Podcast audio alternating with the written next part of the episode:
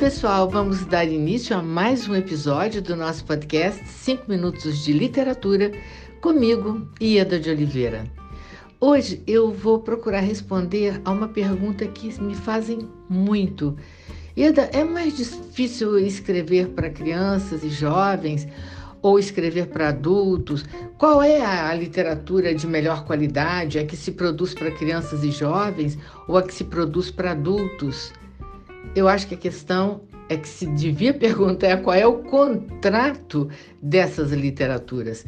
É, eu gosto muito de um conceito da análise semiolinguística do discurso é, do teórico francês Patrick Charroudot, em que ele diz o seguinte, é, que há um contrato de comunicação que rege as relações humanas.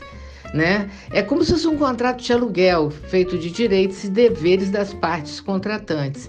Esse raciocínio aplicado à literatura infantil e juvenil e aplicado à literatura adulta resulta no seguinte: há regras que são específicas da produção da literatura para crianças e jovens. Não adianta você usar num texto infantil um vocabulário, um léxico que a criança não seja capaz de alcançar. Então você tem que ter cuidado, você tem que tentar se colocar sempre a partir do olhar dessa criança e ir em relação ao jovem. É, até o Pedro Bandeira, quando esteve aqui como meu convidado, ele chamou muita atenção disso, a preocupação dele como escritor de olhar como um jovem olha. Não adianta eu olhar as, o mundo com o meu olhar de adulta, madura.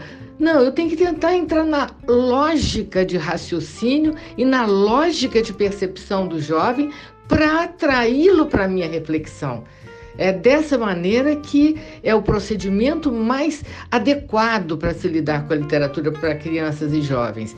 Quanto à literatura para adultos, o contrato de comunicação é, eu diria, é mais livre, por assim dizer, porque é, cabe ao adulto é, se qualificar para essa leitura. Né? Eu vou trabalhar com, com um léxico é, diferenciado, eu vou utilizar muitas intertextualidades, é, eu vou sempre é, fazer um trabalho é, partindo do princípio que eu divido com esse adulto a responsabilidade e a capacidade leitora, não é? E cabe a mim, como escritora, produzir um, um texto é, que seja tão, é, tão cheio de silêncios ou tão misterioso, não é? Que é, provoque sempre o retorno a ele, né? Então são contratos diferentes.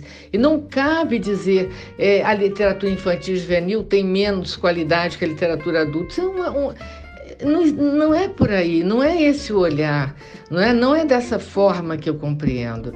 E tem uma outra coisa, se você observar a literatura, o contrato de comunicação da literatura como um todo, o, o contrato de comunicação da ficção, por assim dizer, é um contrato com a imaginação, é, imaginação criadora. Quer dizer, uma das cláusulas, vou me explicar melhor, uma das cláusulas do contrato de comunicação é, da ficção é a fantasia, é o faz de conta.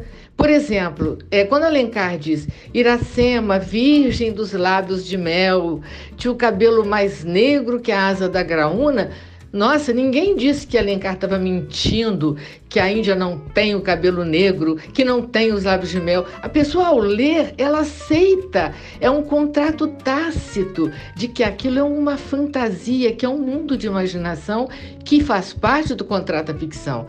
Agora, o contrato do jornalismo, o contrato de comunicação do jornalismo, pede a, a relação com o real. O jornalista tem que descrever o real.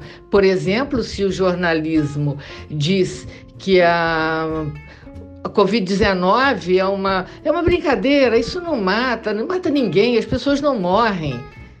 Isso é uma mentira, isso é um fake.